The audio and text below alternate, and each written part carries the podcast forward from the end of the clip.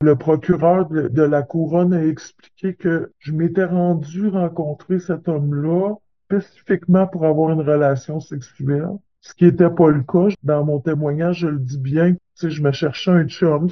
On apprenait à se connaître dans le but d'avoir une relation de couple. Là. Je m'en allais pas là juste pour avoir une relation sexuelle.